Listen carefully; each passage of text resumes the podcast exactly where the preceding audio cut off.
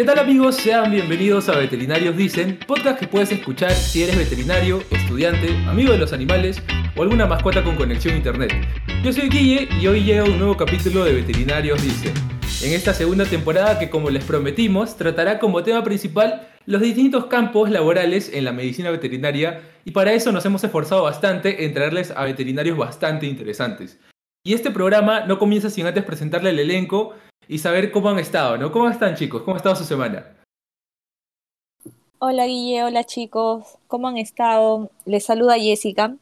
Bueno, mi semana como siempre ha estado full, típico de veterinarios que se dedican a animales menores, pero lo que me gusta es que se puede aprender bastante en esta área, como en todas también.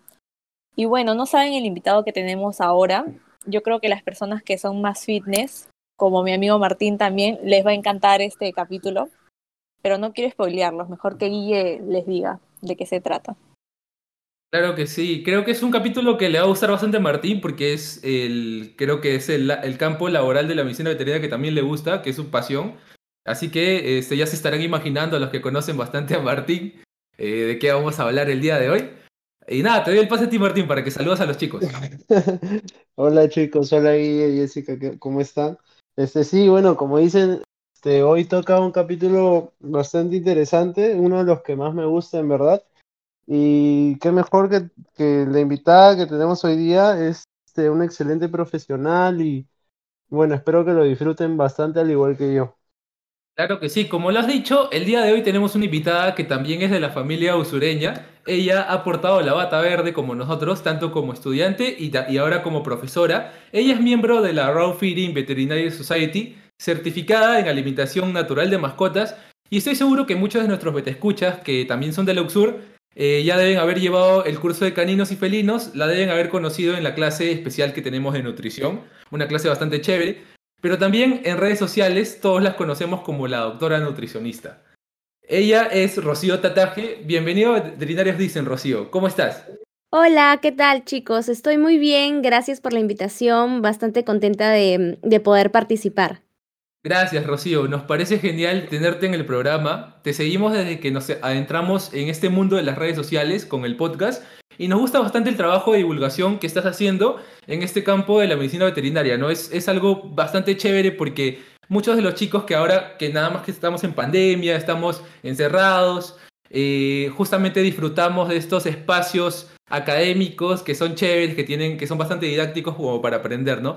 Pero antes de entrar el tema en cuestión, y como dije anteriormente, eh, muchos hemos sido alumnos en la científica.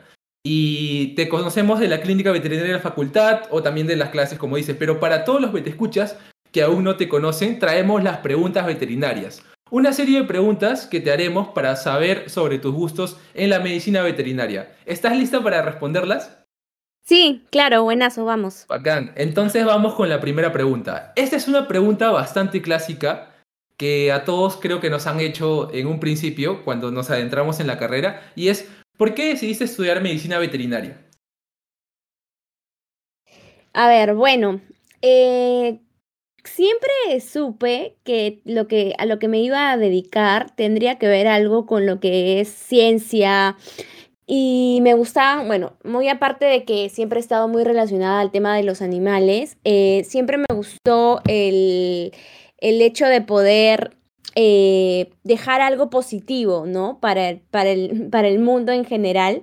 Entonces, siempre pensé que el tema de cuidar animales, curar animales, buscar soluciones para distintos problemas que pudieran llegar a tener, es algo que aporta mucho en sí a la sociedad. Y eso es básicamente lo que yo, por lo cual yo decidí estudiar veterinaria, porque siempre estaba muy relacionada al tema de la biología también. Incluso en una época pensé, dije, de repente puedo estudiar biología, pero me incliné más por la veterinaria porque sentía que mm, la medicina también era algo que, que me gustaba mucho y lo combinaba todo, ¿no? Claro, qué genial. Sí, creo que todos tenemos ese llamado eh, científico. No, creo que no por nada nuestra universidad se llama Científica del Sur Creo que es una universidad que tiene excelentes oportunidades para desde temprano darte esto, lo que es la investigación formativa. Y, qué chévere tenerte aquí para que nos puedas comentar con base científica muchas cosas de lo que también, ¿por qué no? Le podría servir a muchos dueños que nos estén escuchando, ¿no? En el tema que vamos a estar el día de hoy. Eh, ahora le doy el pase a Jessica que te va a hacer dos preguntas bien chéveres. Hola Rocío, nuevamente muchas gracias por aceptar nuestra invitación. Eh, aceptando nuestra invitación, nos puedes ayudar a orientar a los que te escuchas que quieren dedicarse o están pensando dedicarse a la rama de nutrición.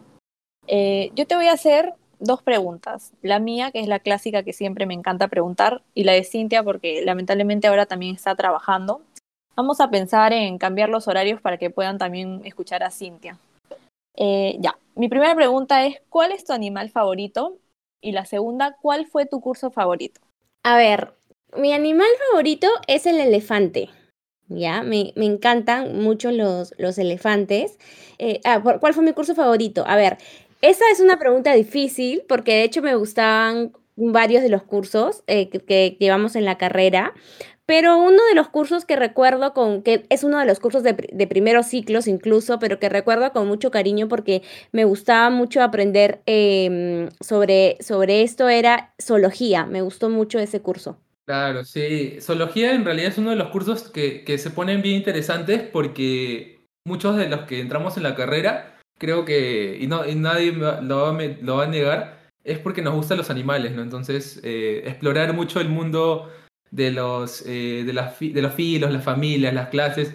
Eh, de hecho, creo que los chicos saben muy bien que a mí me gusta ese tema también porque he esperado con bastantes ansias la temporada pasada a que tuviéramos este especial que es el UFSU, que les invito a todos los que escuchas que ahorita mismo nos estén acompañando que vean, eh, que escuchen ese programa, que es el que hemos hecho un especial de Godzilla vs. Kong, eh, primates versus reptiles, y hemos tenido ahí a, eh, a, una bióloga, una primatóloga, que es este, bastante amiga de nosotros, Fanny Cornejo, y también a un médico veterinario bastante chévere, que es profesor en la Universidad Cayetano Heredia, que él es este, él, él ha hecho muchos trabajos con el Gecko de Lima, ha participado en muchas cosas eh, relacionadas a los reptiles y él ha representado al grupo de los reptiles. Él es Roberto Elías. Y nada, les, eh, les invito que, que, vean ese capítulo también que está muy chévere. Ahora le doy el pase a Martín para que te haga la cuarta pregunta. Hola Rocío, ¿qué tal? Al igual que Gui y Jessica, quiero agradecerte por acompañarnos hoy día. Y bueno, la siguiente pregunta es, ¿a qué rama de la medicina veterinaria te dedicas actualmente y cómo así decidiste dedicarte a esto? A ver, bueno, yo me dedico a, animales menores, ¿no? A la clínica de animales menores y específicamente a el área de nutrición de perros y gatos solamente. ¿Cómo fue que decidí dedicarme a esto? Fue porque cuando yo empecé a, mm, en el mundo laboral, empecé a trabajar en empresas de alimentos para mascotas. Por ejemplo, eh, o sea, las empresas que hacen las, croquetas, ¿no? Y ahí fui aprendiendo un poco de la parte nutricional y vi ciertas deficiencias eh, en cuanto al tema de nutrición, eh, más que todo en, con los veterinarios que conversaba, y más allá de eso, esto, a esto se sumó el hecho de que, bueno, yo tenía una mascotita en esa época, estaba bastante enferma, tenía hipotiroidismo, ella comía un alimento medicado de estos que están en, en, el mercado, nunca de hecho vimos ciertos cambios positivos ni nada de eso, bueno, para no explayarme tanto, el fin era que yo me di cuenta que con, la, con una adecuada guía en la parte de nutrición y alimentación podría haberla ayudado un poco más, ¿no? Entonces decidí dedicarme a esto porque vi que no había muchas personas o muchos colegas que lo hacían y querían ayudar tanto a colegas como a dueños de mascotas a mejorar la, la calidad de vida de, de tanto de sus perros como de sus gatos, ¿no? Y a los mismos colegas veterinarios también a, enseñarles o ayudarlos a guiar mejor a sus pacientes, ¿no? Claro, qué bueno, qué bueno es eso, que es creo que es una de las ramas que siempre que conversamos con Martín, así, eh, nos compartimos como que datos eh, académicos, vemos que hoy en día es una de las herramientas más que nos puede ayudar tanto a los dueños de las mascotas como a colegas veterinarios a poder prevenir antes de, sanar, ¿no? Que es algo muy importante para mantener el bienestar de las mascotas, para mantener el bienestar de los animales. Y ahora que eh, ya terminamos con las eh, preguntas veterinarias y ya conocemos un poco más acerca de nuestra invitada, pasaremos al tema de hoy. la nutrición de animales domésticos, la dieta ideal para tu mascota. Un concepto importante que para todo dueño que quiera asegurar la salud y bienestar de sus engreídos en casa y por eso invitamos a que la doctora nutricionista nos diga qué es para ti la nutrición de animales domésticos. A ver, en general, el concepto de nutrición eh, se refiere a los procesos que, suceden en el cuerpo después de que se ingiere un alimento, ¿no? Es decir, la asimilación, la absorción de, esto, de los nutrientes por el mismo organismo. Es decir, la transformación de la materia en energía, más o menos así, por ahí va la cosa. Entonces, eh, la nutrición de animales domésticos básicamente se enfoca, como su nombre lo dice, en nutrir ya en nutrir a los pacientes, en nutrir tanto a perros como a gatos y que ellos en la alimentación puedan encontrar todos los nutrientes que necesitan para crecer, para desarrollarse. No hay nada más importante o nada que genere mayor impacto en la vida de una mascota, en general de todos, pero en este caso nos estamos enfocando en mascotas, eh, que, la, que la alimentación, que lo que pones en su plato o lo que dejas de poner en su plato. Eso es súper importante. Entonces, básicamente, por ahí va para mí el concepto de, nutrición de animales domésticos. Sí, qué, chévere lo que tú mencionas. es algo bastante ah, para todos los que entendemos el tema, los temas, los procesos biológicos, los procesos bioquímicos.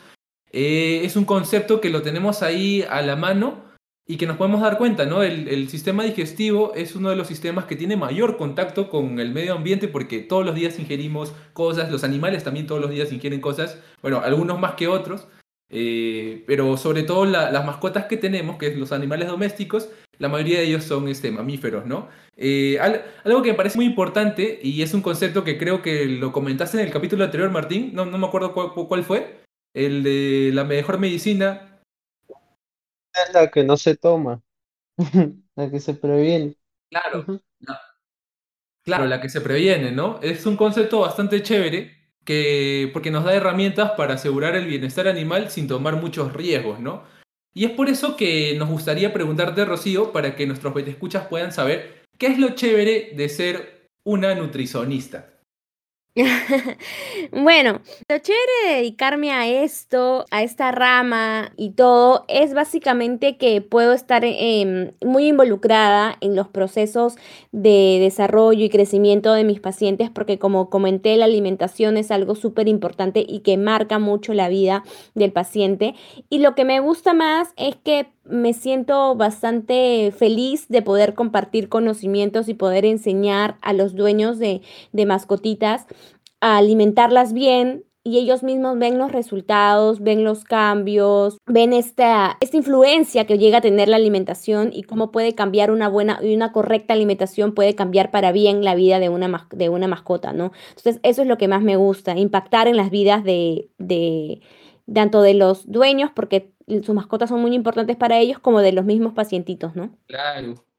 Creo que sí. Eh, a lo largo de la carrera, y creo que esos todos este, los que nos estarán escuchando lo pueden comprobar, y también ver en los, en los capítulos que hemos hecho en la temporada pasada, hemos visto que las distintas ciencias veterinarias tienen su lado interesante, gratificante y también entretenido, así como nos, nos lo cuenta Rocío, pero por otro lado, pueden ser complejos, retadores y densos de tratar en su aprendizaje y en la práctica también. Por eso nos da curiosidad saber, eh, Rocío, ¿qué es lo más complicado de ser una nutricionista? A ver, lo más complicado, lo más retador para mí, de hecho, es que mm, la primera, lo primero es el hecho de que esta rama de nutrición eh, de, perros y gatos no es muy conocida. Entonces, no muchos eh, colegas comparten ah, ciertos conocimientos sobre este tema. Y hay mucho, muchos mitos, ¿no? Muchas cosas que no están bien claras y esto hace que a veces eh, podamos tener diferentes opiniones y que, la, y, que la rama en sí, la parte nutricional, no sea tan apoyada, ¿no? O sea, a veces, muchas veces le dan como que un poco la, mm, la espalda o no le dan la importancia necesaria a la parte nutricional y uno tiene que lidiar constantemente con eso y tiene que lidiar mucho también con lo que les comento que es la desinformación. Entonces, como hay desinformación, hay miedo y hay, hay miedo a, a hacer ciertos cambios en la alimentación, ¿no? Y eso es básicamente lo más retador, junto con el hecho de que, bueno, que nos pasa a todos los que trabajamos en clínica de menores, creo yo, que es el hecho de tratar con los mismos dueños, que a veces puede llegar a ser un poco estresante, ¿no? Sí, sí, eso sí, de, todas maneras, nos solidarizamos creo que todos, sobre todo ahora en pandemia, que estamos más estresados, ¿no? Eh, eso nos puede generar este, repercusiones ya a, a, los mismos veterinarios, ¿no? A nuestra salud también. Pero hoy en día creo que hay más gente que se preocupa más por el tema nutricional. Antes no había tanta gente que se preocupaba tanto por qué es lo que come su mascota. Yo creo que eso está cambiando poco a poco, ¿no, Rocío? ¿O me parece? Sí, ha crecido bastante. Sí, ha crecido bastante, bastante. Mucha gente está muy preocupada por el aspecto nutricional. Eh, muchos colegas también están empezando también a, querer aprender un poco más, a indagar, a buscar eh, profesionales que también se dediquen a esto para poder ayudar de manera conjunta, eh, de la mano con ellos a, a, sus pacientes, ¿no? Entonces sí, por ese lado sí, este, también se siente súper bien ver que, que la rama está creciendo y que más, tanto dueños como otros veterinarios, están dándole un poco más de importancia. Tal como lo dices, creo que es un cambio que ha surgido en las últimas décadas. Antes yo recuerdo mucho de que estaba muy normalizado que todos los, todas nuestras mascotas comieran la misma comida de bolsa. O sea, yo sé que para algunos puede ser eh, todavía esto normal, porque no, no hay mucha información en algunos lugares que no se tiene mucho acceso y, y esto generaba muchos daños, ¿no? Que a veces, por ejemplo, no se sabía el por qué es que esta paciente de repente había fallecido, quizás se había, se había tratado de algún tema de mala nutrición crónico eh, que, había tenido a lo largo de su vida, ¿no? Y, este, ahí están, creo que, las respuestas de, a muchas de las eh, muertes que no se sabe por qué han sucedido en una mascota. Y bueno, para ya un poco cambiar el, panorama de, de, lo que estamos hablando, llega el momento de nuestro segmento que es el Top 4. Es un segmento en el cual pediremos que nuestra invitada Rocío eh, la doctora nutricionista, nos cuente cuál es su top 4 alimentos prohibidos para las mascotas. Vamos primero con el número 4. A ver, el número 4 va a ser un alimento que creo que ya mucha gente sabe que no debería darle a las mascotas, pero es importante que lo vuelva a recalcar y son las cebollas, ¿ok? Las cebollas tienen un agente tóxico que es el tiosulfato y este tiosulfato lo que hace es generar problemas de anemia, ¿no? Por hemólisis de los glóbulos rojos. Entonces, yo creo que es importante que tengamos en cuenta que los perros y gatos no pueden comer cebolla. Yo te quería preguntar, hay muchos aderezos que igual se hacen con cebolla. Eso también puede, o sea, al darle al perro o al gato, también puede repercutir o al momento de tipo la cocción se pierde y pasa algún tema. No, sí sería importante que tengamos en cuenta que también la cebolla presente en los aderezos también puede ser causante de este problema, pero ahora es importante que sepamos que la cantidad importa mucho, ¿no? Si tú tu perro o gato come una, una, un pedacito muy pequeño de casualidad, no creo que pase nada importante, pero si come comida constantemente que tiene cebolla, como estos aderezos que mencionas, y esto es muy común, eh, diario, interdiario eh, o muy frecuente, sí podría causar a futuro este problema por, el por la cantidad de tiosulfato. ¿Ya? Entonces sí es importante que tengamos en cuenta eso. Ah, ojo, me olvidé de decir que la toxicidad es tanto de la cebolla cruda o cocida, no se pierde con la cocción. Ah, perfecto, un dato bien interesante y que creo que es el que justamente resolvía mi pregunta que te iba a hacer antes, de que, antes de que te la realice. Entonces, tenemos ahí eh, el número 4. ¿Cuál sería el número 3? Ya, el número 3 es un alimento que eh, en realidad muchas personas ya también deben eh, saber que no es adecuado para las mascotas, pero lo voy a mencionar y son las uvas, ¿ok? Las uvas, eh, no se sabe exactamente qué es, cuáles son el problema de, las uvas para causar este, esta toxicidad. Se cree que es una, mm, un posible fungicida natural, pero no se, pero se asocia mucho a la insuficiencia renal. No se sabe exactamente, como les digo, la causa, pero va a depender mucho la toxicidad de varios factores. ¿no? La raza del animal de repente, o el tamaño, o la dosis en la que consuman. Pero sí, es importante que de todas las frutas, la única fruta que hay que evitar eso es la uva. Eh, una pregunta. ¿Y en formato de pasas también tendría el mismo efecto dañino? Pasas sí, por supuesto, igual tiene el mismo efecto. Ah, mira, qué, interesante. Yo, yo justo iba a decir de que eh, cuando este concepto que nos está compartiendo acá Rocío nos lo explicaban también en la clase de fármaco y de repente muchos chicos que estén llevando ahorita este curso, eh, muchos reaccionaban, ¿no? Porque justamente como lo que tú decías, Rocío, anteriormente, de que hay muchos mitos, o sea, que a veces como que a veces no hay mucha información y la gente reaccionaba porque decía, pero yo, yo a veces mi perro ha comido uvas y no le ha pasado nada, ¿no? Entonces creo que eso, eso tendría explicación más o menos como lo que dices de que depende mucho de la raza de repente o de la condición de cada individuo, ¿no?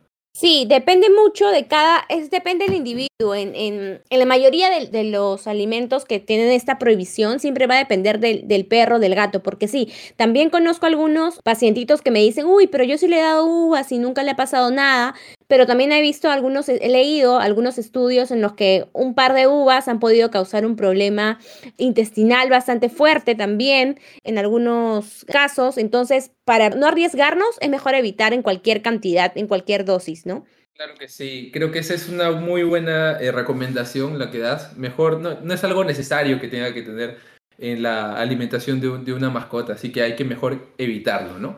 Entonces ese sería el número 3. ¿Cuál sería el número dos? El número dos es uno súper conocido, pero lo voy a mencionar porque a veces también me pasa que me dicen, uy, le di esto y yo digo, pero, pero ya, gente, todos deben saber esto, es súper, súper común y conocido, que es el chocolate, ¿ya?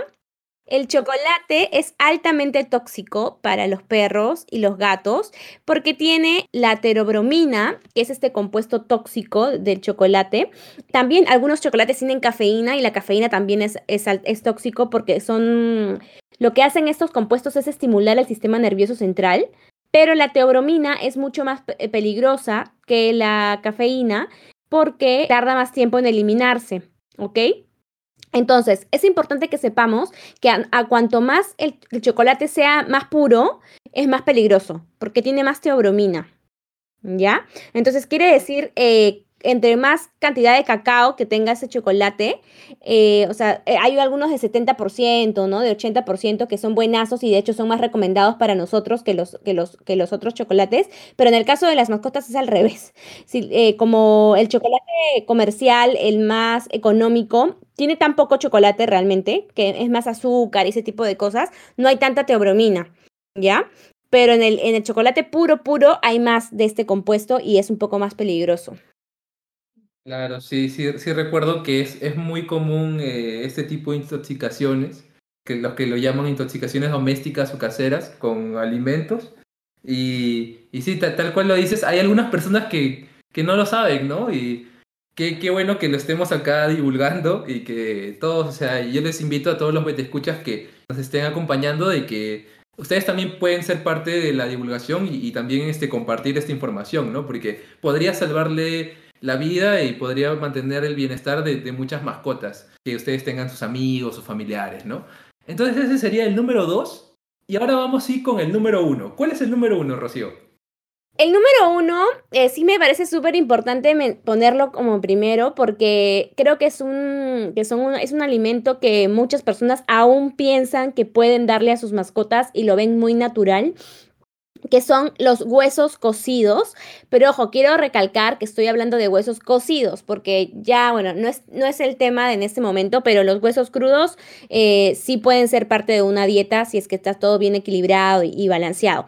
Pero en este momento me estoy refiriendo a los huesos cocidos, los huesos cocinados, hervidos, asados, horneados, cualquier tipo de, de, que ha sido manipulado de esta forma. ¿Por qué son bastante peligrosos? Porque son muy eh, fácilmente astillables. El huesito, como ustedes lo ven normalmente, un hueso crudo, tiene alrededor de, del hueso como una grasita, como un colágeno. Esto hace que el hueso al ser ingerido resbale y pueda ser correctamente desmineralizado en el estómago. Pero al cocinarlos, se pierde esta, este colágeno eh, que se encuentra alrededor y se queda todo sequito. Entonces, esto hace que sean fácil de eh, puedan generar astillamientos o laceraciones internas. Y he conocido muchas personas que me dicen, sí, pero yo siempre le doy huesos a mi perro y no pasa nada. Pero no, gente, puede que no pase nada en ese momento, pero más adelante puede empezar a asociarse eh, problemas gastrointestinales o incluso en ese momento pueden causar los huesos cocidos también dientes rotos, lesiones en la boca, obstrucción intestinal, ¿no? Incluso también estreñimiento causan los huesos eh, en general etcétera. Así que es importantísimo que recalquemos que los huesos cocidos son altamente peligrosos. Perfecto, sí, ahí tenemos el, número uno del, top 4 que nos ha traído ahí Rocío. Y como tal lo dices, eh, creo que además de todo lo que has mencionado, es muy importante eh, reconocer que esto presenta sobre todo una, una amenaza física para el tracto digestivo, ¿no? Por las, las, astillas y todo esto, ¿no? Entonces, ahí creo que va a quedar muy claro para todos los dueños de mascotas este concepto. Ahora toca el turno del anecdotario veterinario, segmento en el cual la doctora nutricionista nos contará alguna experiencia suya relacionada a la nutrición animal y que pueda servir de inspiración a los betescuchas interesados en este rubro. ¿Qué anécdota nos compartirás hoy, Rocío? A ver, de hecho, en, cuanto a anécdotas o casos que me puedan haber sucedido, tengo algún, varios, pero voy a contar el caso, un casito de, de un pacientito que tenía problemas de alergia, que es algo muy común Actualmente la mayoría de, de, pacientitos que vienen son por problemas de alergias en la, en la, piel y normalmente están totalmente acostumbrados a tomar medicamentos siempre, ¿no? Como el apoquel o de repente la dexametasona y ese tipo de medicamentos que ayudan a, a evitar que se estén rascando tanto. Entonces este pacientito comía un alimento que supuestamente era especial para problemas alérgicos, pero vivía así, ¿no? Vivía tanto la dueña como el, como el perro, vivían de hecho ya acostumbrados a que tenía que tomar su dosis diaria de Dexa, porque en esa época eh, tomaba dexametasona. No recuerdo si era una vez al día o dos veces al día, pero era una dosis bastante importante, era bastante alto lo que le tocaba eh, tomar. fue una de, mis más bonitas experiencias porque de hecho me gustó que apenas hicimos un cambio a una alimentación natural, a una alimentación mucho más em, consciente, ¿no? Eh, la mascotita tuvo una reacción bastante positiva y se le quitó por completo el tema de la, del rascado, de la picazón. Incluso pasamos de tomar Dexa todos los días a tomar solo una o dos veces por semana y luego ya dejar de tomar. Y la dueña estuvo muy, muy, muy feliz y agradecida porque, como les cuento, había vivido, me parece que tenía unos siete años, había vivido todo ese tiempo con esta medicación y al hacer este cambio a una alimentación mucho más consciente, una alimentación biológicamente apropiada para él, notamos este, esta, esta diferencia abismal y más que todo lo cuento, puede ser algo muy simple, pero lo cuento para que las personas o los veterinarios o estudiantes que estén interesados en esta rama se den cuenta de que pueden cambiar y pueden impactar en las vidas, ¿no? Entonces es como que es bastante satisfactorio. De hecho, hay que tener mucha paciencia en muchos casos, porque a veces hay casos bastante complicados, pero casi siempre se tienen resultados bastante buenos y positivos haciendo un cambio de alimentación. Bueno, esa es una pequeña, una pequeña historia que, les, les quise contar ahora. sí, es una bonita historia, creo, porque estoy seguro que muchos de los pacientes que tengan estos problemas eh, su calidad de vida va a mejorar con una buena nutrición, una buena alimentación. Yo tenía la siguiente duda, ¿no? Que creo que es algo que todos los que tenemos nuestra mascotita en casa eh, nos gustaría, o sea, tener esa, esa bendición, por así decirlo, ¿no? De que de, alguna manera está demostrado que eh, con una buena nutrición, una buena alimentación, lo que, es, lo que justamente hablamos en el título de este capítulo, ¿no? La dieta ideal de tu mascota ¿se podría, eh, favorecerían algo a la longevidad de nuestra mascota? Sí, de hecho está demostrado que cuando, bueno, los perros y gatos en general son animales carnívoros, entonces ellos al recibir la cantidad y la calidad apropiada de proteínas que su cuerpo necesita, eh, porque más que todo necesitan proteínas y grasas, sí está demostrado que pueden alargar su tiempo de vida, su calidad de vida también mejora muchísimo y sí está se han hecho estudios en donde esto se puede comprobar, ¿no? Y aparte, más allá de eso, también está el hecho de, la, de los, que no sé si, bueno, si se han dado cuenta que últimamente o es, en los últimos años, la mayoría de mascotas no está teniendo una vida tan tan larga como se podría decir y esto básicamente puede estar relacionado mucho también a la parte de nutricional y de alimentación, ¿no? porque a medida que va avanzando el tiempo, van saliendo más marcas de alimentos, ¿no? Y la mayoría son alimentos todos procesados. Y es igual, se extrapola un poco la información a nosotros también. A nosotros también nos dicen como seres humanos que si nos alimentamos con comida procesada, comida que tiene aditivos, saborizantes, preservantes, nuestra calidad de vida y nuestro tiempo de vida se acorta. Y es básicamente lo mismo en las mascotas, ¿no? Sí, eso es lo, lo que en la última semana Martín estaba mucho compartiendo por las redes sociales de que hay eh, esta tendencia eh, muy lamentable de que algunas, algunos este, dueños eh, extrapolan justamente los malos hábitos alimenticios a sus mascotas, ¿no, Martín?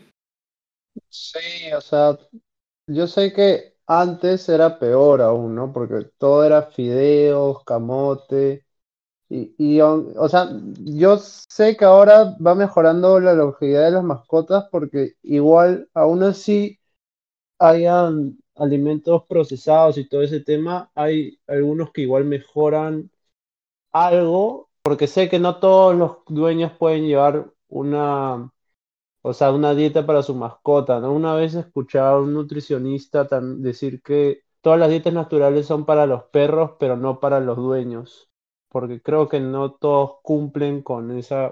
Sí. Con tener la... ¿Cómo se dice? La preocupación, o sea, estar ahí pendientes de hacerles la dieta y todo ese tema. Sí, es muy, muy cierto lo que acabas de decir. No todos están eh, no sé si decir aptos, pero bueno, no todos están listos para este tipo de cambio en alimentación. Entonces yo siempre digo una cosa, hay que hacer lo mejor que podamos con los recursos que podamos, entonces que, que tengamos. O sea, tenemos, ponemos lo, lo, que tenemos sobre la mesa, los recursos que tenemos sobre la mesa y con eso que tenemos, así sea poquito, hagamos lo mejor que se pueda, ¿no? Entonces, a lo que voy con esto, con esto que acabo de mencionar, es el hecho de que a veces no se puede hacer un cambio total en la alimentación, pero se pueden hacer distintos cambios, ¿no? A veces no hay otra forma de poder alimentar a nuestras mascotas más que con el alimento procesado de, las croquetas. Ok, lo entiendo porque no, no, no, tienes posibilidad de poder hacer el cambio por la razón que sea, pero puedes hacer pequeños cambios, ¿no? Puedes incluir suplementos, algunos complementos que puedan enriquecer esa dieta. De vez en cuando, de repente los fines de semana que hay más tiempo, poder darle em, algo más natural, más fresco, así ir incluyendo ciertas cosas que puedan ir beneficiando las dietas. Eh, pero no, como tú mismo dices, no todos los dueños están listos para este tipo de, de alimentación, pero siempre hay que tratar de hacerlo mejor con lo que tengamos, ¿no? Es la idea. Qué buen, qué buen consejo nos estás dejando, eh, Rocío, te agradecemos bastante. Pero por último, también nos gustaría que nos des un consejo para todos esos escuchas que nos acompañan acá y que estén interesados en la nutrición de animales domésticos. Ya, eso está súper, es algo que me, hubieran, me hubiera gustado que a mí me digan, así que se los voy a decir a todos los chicos y chicas que estén interesados en este tema eh, o en dedicarse a esta rama es que hay que tener mucha confianza en uno mismo y en lo que a medida que ustedes vayan aprendiendo, porque siempre se aprenden cosas nuevas en esta área, ¿ok? A medida que vayan aprendiendo, en general en la veterinaria siempre estamos aprendiendo cosas nuevas, en la medicina, entonces a medida que vayan aprendiendo, vayan confiando en sus conocimientos y en su instinto y en lo que ustedes saben para poder compartirlo con las demás personas, tanto otros veterinarios como los dueños de las mascotitas, porque como les digo, esta es una rama en la cual hay tanto desconocimiento o hay tanta mito, hay tanta, la industria de alimentos eh, para mascotas es tan grande, pero tan grande que controla muchas cosas y a veces da información errónea solamente para jalar agua para su molino, como se dice. Entonces, que hay que tener mucho ímpetu y mucha fuerza para ir sobre, contra la corriente, ¿no? En esta área, cuando se quiere dedicar a alimentación y alimentación consciente, biológica y natural para mascotas, estás nadando contra la corriente, porque casi todo está inclinado para el tema de los alimentos procesados y nosotros como veterinarios lo que tenemos que buscar siempre es el bienestar de nuestros pacientes.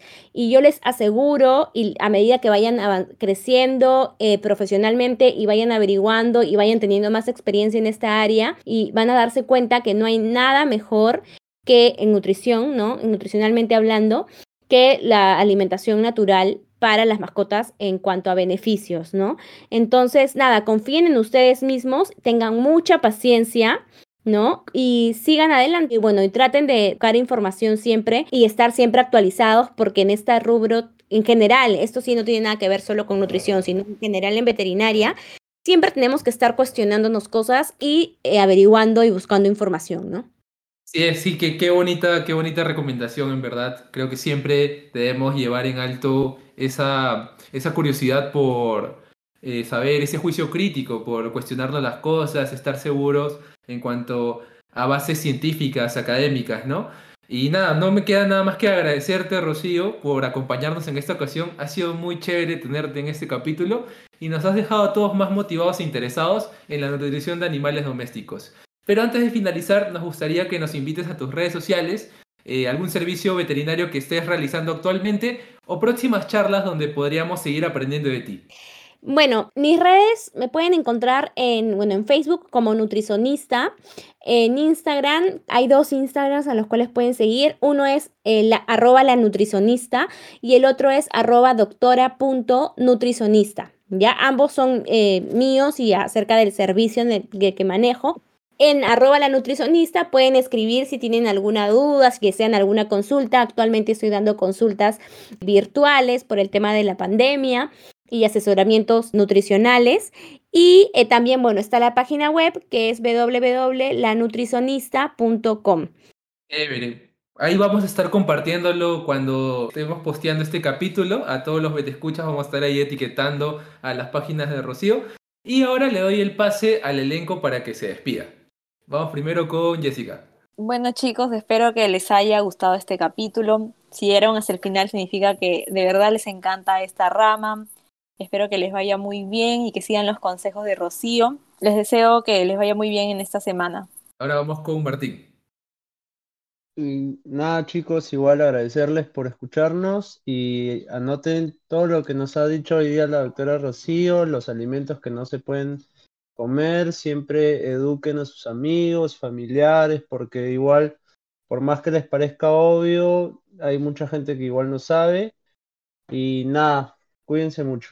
Y nada, pues a mí nada más me queda recomendar eh, de nuevo las redes sociales de la doctora nutricionista. Hay mucho material bien chévere y bien didáctico que ella siempre comparte. Así que tienen ahí la oportunidad, ¿no?